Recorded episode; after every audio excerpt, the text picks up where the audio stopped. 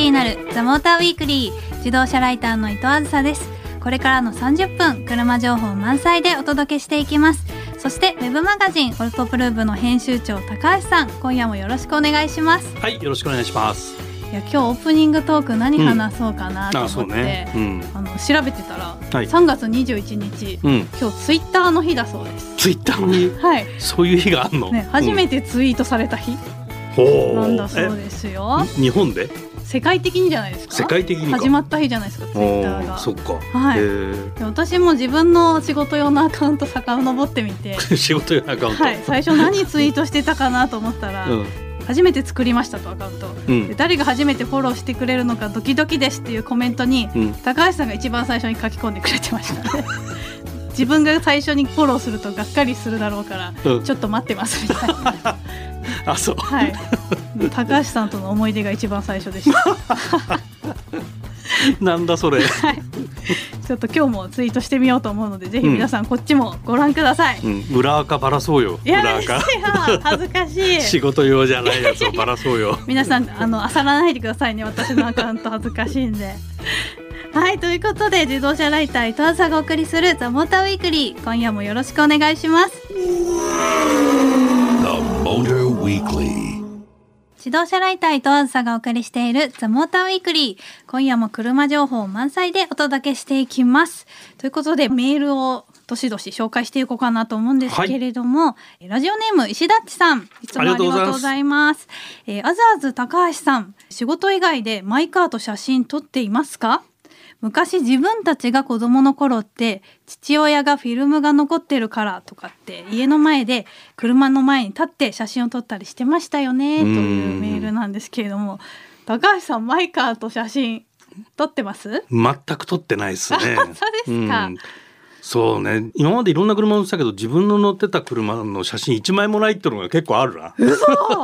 寂しくないですかそんなのうーんなんでしょうね。撮らないね。ね男の人ってあんまり写真撮らないのかなと思ったり、まあ男女関係あるのかどうかわかんないけど撮ってないかな。あ本当ですか。今の車意外とはい。なんか仕事で記事に載せなきゃいけないみたいのがあって、うんうん。あの写真は撮ってるんだけどそれ仕事だろうってやつだよね。仕。事ですね、うん。いや私マイカーの写真でフォルダがいっぱいみたいな感じですよ、えー、結構そうなんだ。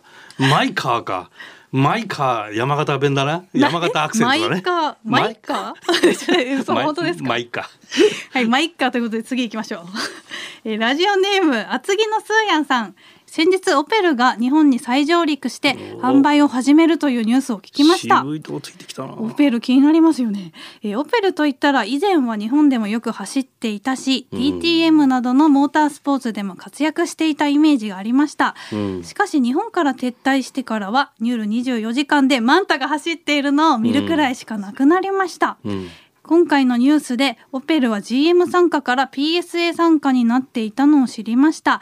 そこで高橋さんに現在のオペルの状況や今後の日本への展開を聞きたいです。渋い質問がー渋い来ね。ましたね。今のオペルの状況って、まあ、正直よく分かんなくて、はい。GM が手放した時にうん。シュタイヤーグループが買い取ってるんだよね一時。おマグナシュタイヤ。そう。はい。でシュタイヤーグループでオペルはやっててはい今でもヨーロッパ行くとオペルって普通に走ってんだよね。あそうですよね。かなりの台数が。私もよく見ますねヨーロッパでは、うん、で FCA、PSA グループに、まあ、今度吸収されたっていう、はい。まあ波乱万丈のメーカーなのかもしれないんだけどうん。もともとそのドイツブランドで、はい。まあ、量販メーカーあの生い立ちは量販じゃないんだけどねもちろんあの高級車なんだけど、はい。まあ、あの第二次世界大戦以降は量販メーカーとしてすごく台数を売って、はい。日本でもだからカデットとか、うん。まあ、マンタもあったのかもしれないけどはい。オペルえーアストラアストラ。とか国内でいっぱい走ってたね。でカデットとかは、ね。イスズ・ジェミニと兄弟車だったりさ、ああそれはなんかよく聞く話ですうねん、、なんかそんな時代もあったりして、はい。ただ柳瀬が当時売ってたと思うんだけど、はい。まあ撤退オペルを撤退して、えー日本市場からなくなっちゃったと。うん。ただこれで今 FCA PSA グループはい。やの合併によっって、はい。まあ、電動化戦略も含めてねはい。あの有料企業同士なんで PSM、FCA もね。うん。そこで合体してはい。予算をいっぱい使って将来に向けての事業を拡大していくっていう路線が今始まっててうん。で、まあ、PSA が持ってる車ってやっぱフランス車でしょ？そうですね。でまあオペルはドイツ車なんではい。世界中で売っていくのはどうもオペルっぽいんだよね。あそちら側がメインになると、だからこの先ねアジアそれからロシアはい。にもこのオペルの販売店ができていってうーん。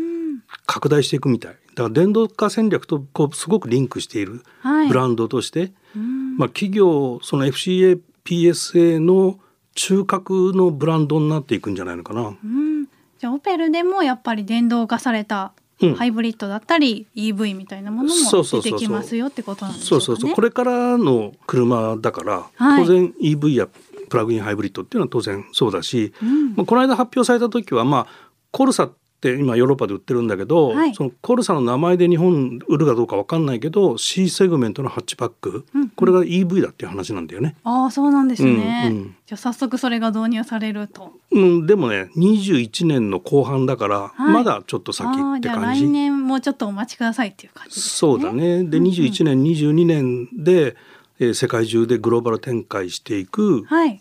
戦略みたい。うーんじゃあちょっとこれからどんどんオペルが発展していくかもしれないと。そうだね国内でもだからすごく見るようになるんじゃないのかな。えー、じゃあちょっと日本の導入も楽しみですね。日本にはねなんか MPV と SUV のモデルうんうん。出るみたいよ。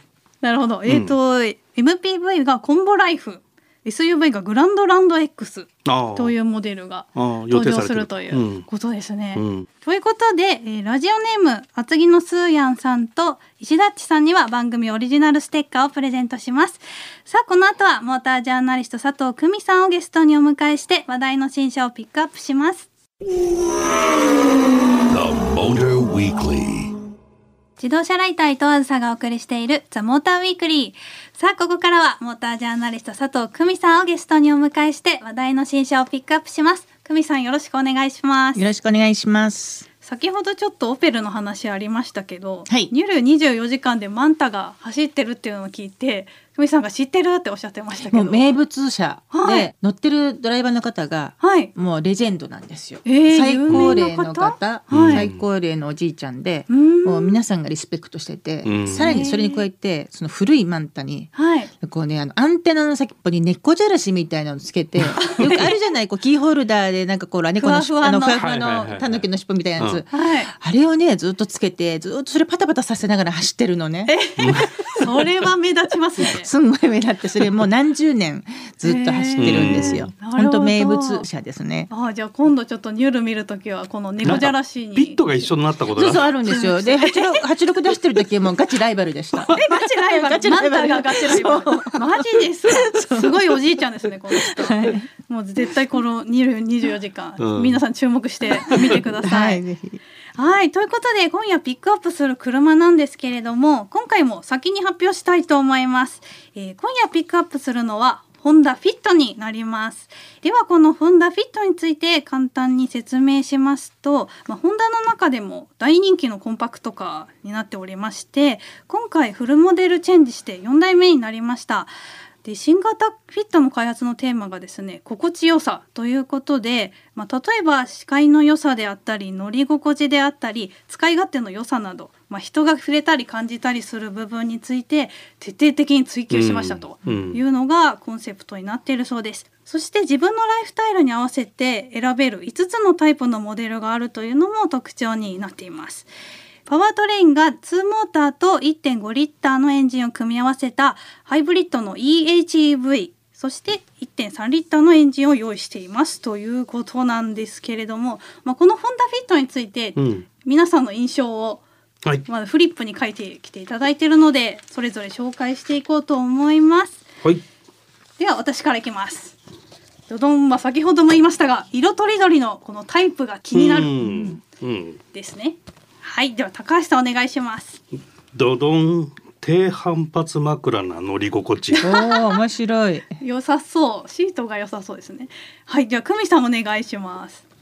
視界良好。視界良好おおおっしゃる通りもう抜け感抜群。ねなるほど。まあなんか先ほどフィットは心地よさについて徹底して開発されたと言ってましたけど、やっぱ久美さんの視界良好っていうのもその心地よさというか使いやすさの一つ？使いやすいもう本当にこのやっぱコンパクトカーっていろんな方乗るじゃないですか。はい。老若男女問老若わず。男女、うん。はい。そう。でやっぱりこう見切りの良さとか視界の良さっていうのはもう運転の大前提で、うん。なんていうの A ピラーが2つってうん言えばいいんですか、うん。はいでこう分かれててうん、分かれててこうだから三角窓みたいになってて、はい。でその前方の A ピラー本当細いんですよ。で後ろの方の A ピラーがその実際に衝突とか支えるんですって。だから前は本当に細くていいので。あれウィンドウ支えてるだけだよだけだからね。ね。そんな印象で。そうそれでも強度は大丈夫なわけですね。いやだからそこはウィンドウを支える強度だけで衝突に対してはちゃんとしたその後ろにある A ピピラーが支えてるそうそうそう。だからこう丸くできないからそうしてるっていうだけでなるほど。みたいな感じですごくだからあのガラスの視界もそうだし、はい。あとダッシュボードがすごいあの、はい。低めでフラットなのでそういうデザインも含めて、うん。でこはい。う水平基調なので全体が本当運転席に座った時に、うん。この例えばメーターフードとかも邪魔にならないし、そういう、はい。あの見切れとかもいいし、はい。全体的になんかすごくねすごいスッキリしてるよね、うん。インテリア、もう座った時点で、はい。なんかそういう心地よさがまあねホンダってもともとはい。その運転席からの視界にすごくこだわってて、ん。今の発売されてる車多分全部だと思うんだけど、はい。ワイパーが多分見えないと思うよ。ホンダの車って。ああなるほどね。うん、そのあたりもそういうのはすごくこうメーカーとしてのこだわりが強いから、はい。でそれをさらに今回その今久美ちゃん言ってたダッシュボードを下げてっていうねそういうこともやってるから余計こう広く感じるのよ。なるほど、まあ、視界は抜群ということですね。視界抜群、はい。でたえー DJ の視界は抜群ですかね。抜抜群ですよで高橋さんははい低反発枕の乗り心地、うん乗り心地がすごい良さそうですねそうまさしく低反枕低反発枕のイメージってなんとなくわかるでしょ？わかりますあのちょっとギュって沈むなんか、そうそうそうそうそう。ほわほわじゃないんだけど、ふわふわじゃないんだけど。でもなんかとんがってなくて、そうそうこうちょっとむ無乳じゃないけど、なんかこうゆっくりじそうそうわじわって感じですよ包んでね。くれる感じですそう、ね。すごく乗り心地がいい。シートがいいということですかね。いやあのねシートももちろんいいんだけど、はいやっぱり乗り心地ってシートだけじゃなくて、うんうんサスペンションやタイヤも影響してくるんで、なるほど。そのトータルでそういう乗り心地を作ってんだと思う。はい。うん、ええそれはぜひ乗ってみたいなと思いましたね。うんぜひぜひはいで私は色とりどりのタイプが気になるというフリップ出してみたんですけど、今回5種類のタイ。プがあるんですよね。うんまあ一個一個ちょっと紹介しますと、うん。ベーシックがこれが親しみのあるシンプルなデザイン。でホームがシンプルに上質さをプラスしたデザイン。うん。でネスが結構このフィットネスというのをてかこれネスってさ最初なんだと思いますよね。こネスって聞いたらフィットネスのネスってえ それかいみたいなそれをそれを真面目につけちゃう方になってなんか好きだなと思いますね。ちょっと可愛いですね。フィットと組み合わせてフィットネス。まあちょっとアクティブな感じのデザインのモデルですね。うんあともう一つはクロスター。まあこれはちょっと SUV チックなそうですねちょっと車高を上げ上がってはい。ちょっとアウトドアっぽいデザインということで。で最後にデュクス、うん。まあ、これはかなり上質な方向に振った洗練されたデザインになってるということで、うん。結構この選べる幅が広がっていいですよね、うん。どんな年齢層の方でもでまさにさっき言っ選たそのいろんな人が乗る車だからこそ、はい。そうやっていろんな選択肢があるっていうのがすごいですね。しかもこれね全グレードにガソリンエンジンとハイブリッドと FF と4駆が設定されてるっていうね。全部選べちゃう今までそのグレードってさヒエラルキーがあったじゃん。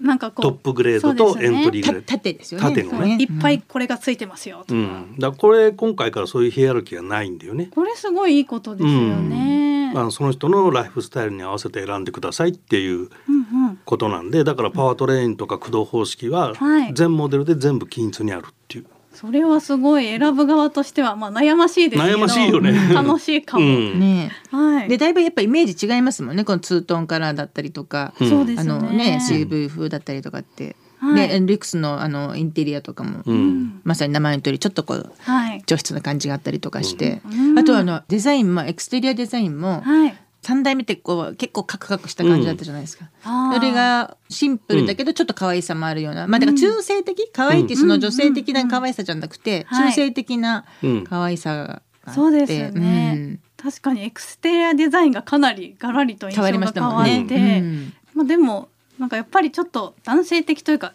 強かった今までのデザインって。特に三代目がね三代目そうなんですよ、なので。デザインのね、はい。トップが変わったんだよね。あそうなんですか、うん、だからあのある意味デザイン言語が変わったのね。このフィットから。なるほど。だからこのフィットとホンダ E 電気自動車。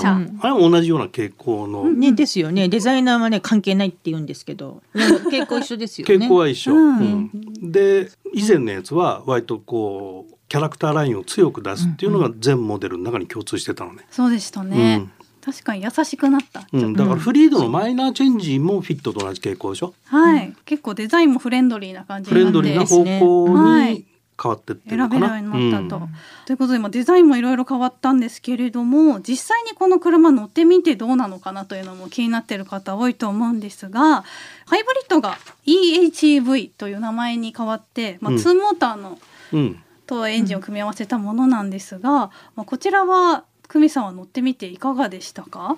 ほぼモーター駆動なんですよね、うんうん。だからねあのハイブリッドなんだけど、はい。基本エンジンは発電機として動いて、駆動はモーターがほとんど。で高速の巡航でそのエンジンの効率がいいとこだけエンジンで走るんだけど、なるほど。だからもうほとんど電気自動車的な感じ、日産の e パワーみたいな感じですかね。あのー感覚的には。そうあのエンジンをねどうやって使うかって制御でいろいろと変えることができるんで、うん。まあ、似てるかって言われるとちょっと微妙なんだけど、はい。あの基本的にはそのモーター駆動でエンジンは充電用に使ってます。なるほど。ただ完全な電気自動車じゃないからバッテリーが小さいんで、はい。割とすぐ電気なくなっちゃうね。うん。だからエンジンは頻繁にかかるわけ。なるほど。でその時にバッテリーがなくなってもはいまだモーターで走るわけよ。うんでその時にアクセル踏み込んだ時にはい。エンジンが淡々と1,500回転ぐらいで回ってる方がいいのか、うん。アクセルの踏み込みに応じてエンジンの回転が上がった方がいいのかっていうのは悩ましいところで、悩ましいですね。ええで一応このフィットに関しては、はいアクセルの、えー踏み込み量に応じてエンジンの回転も上がるような制御にしてきてるのね。だから、えー、とエンジンがかかった時に走ってる時はあれエンジンで走ってっかなっていうふうな勘違いを起こすぐらい自自然にできてる。あ、それはいいですね。でもなんかすっごい自然ですよねすごい自然。でもね私ねもっとびっくりしたっていうかあの、はい1.3リッターのガソリンエンジンあるじゃないですか、うんうんいやこっちもねあの街中走ってると静かなんですよ、エンジン好きだもんね。エンジンの方でいやあのね違うあのいやちょっと恥ずかしい話なんだけど、はい車乗った時にねだからうん1.3リッターガソリンエンジン最初乗ったわけですよ。はい。ででも走り始めたらあれ？と思って、うん。で静かだから、うん。あれ？と思って。私間違えてないよなと思って思わずこう確認しちゃったってくらい、うんハイブリッド。そうそうあれまだもしかしたらこっちハイブリッドのじゃないよなと思って、えちょっとなんか不安になって確認しちゃったくらいにそんなに静かなんですか？すごい静か。あの4 5 0キロでビューって街中走ってると、ガソリンエンジンもいい感じですまあでもやっぱりあのねあのハイブリッドの方がこうはい全体的にこうシームレスでね、うんうんうん静粛性もあるしこう滑らかさもありますようねん、。そうね。ううんん。まあ、この2タイプあるんですけれども私ちょっとまだ乗ってなくって、うんまあお二人にお伺いしたいのはそのハイブリッドモデルとエンジンモデル、個人的な好みはどうでしょうかということで。それはもうガソリンとハイブリッドでいやでもそう私 この車だったらねこの車だったらあのハイブリッドはありだなと思った。ああ本当ですか。じゃあ、うんいや別に1.3リッターもいいんだけどね、うんうん。いいんだけど、うんこのハイブリッドはありかな、うんうんおおそうですか、うんじゃあお二人ともちょっとハイブリッド推しな感じですかね。ハイブリッド惜しい。おお、うんじゃあ私もちょっとハイブリッドから試乗してみようかと思います。うん。ということで今夜はホンダフィットをピックアップしましたモータージャーナリスト佐藤久美さんありがとうございましたありがとうございました。自動車ライター伊藤あずさがお送りしてきました。ザ・モーターウィークリー。エンディングのお時間となりました。今夜はホンダフィットをピックアップしてお届けしましたがなんか5種類タイプがあるフィット、うん。なんかすごい魅力的で欲しくなりました、これ発売がちょっと遅れたから、はい。すんごい待ち遠しいって人いっぱいいたんじゃないのかな。うん、なんか結構ね、うん。YouTube とかの動画もうん。すごい見てる方いっぱいいらっしゃるみたいでね。なるほど。話題のモデルですよね、まあ、ぜひこのフィット発売されて皆さんいろいろ触って乗って選んでみると皆さんからの報告っていうのもいいね。乗ですねってみたぞ報告とか欲しいな。はい、うんぜひぜひじゃあ皆さんフィット乗ってみたらモーターウィークリーにもメールを送ってください。ということでザモーターウィークリーでは番組への感想メッセージやまた取り上げてほしい車など随時募集しています。メールアドレスは tm アットマーク fm 横浜 .jp ザモーターの頭文字 tm に続いてアットマーク fm 横浜 .jp です。そしてツイッターでも今夜の感想をお待ちしています。ハッシュタグモーターウィークリー847でつぶやいてくださいね。ということで普段ならここで終わるところなんですが、はい。実はお知らせがあります。はい。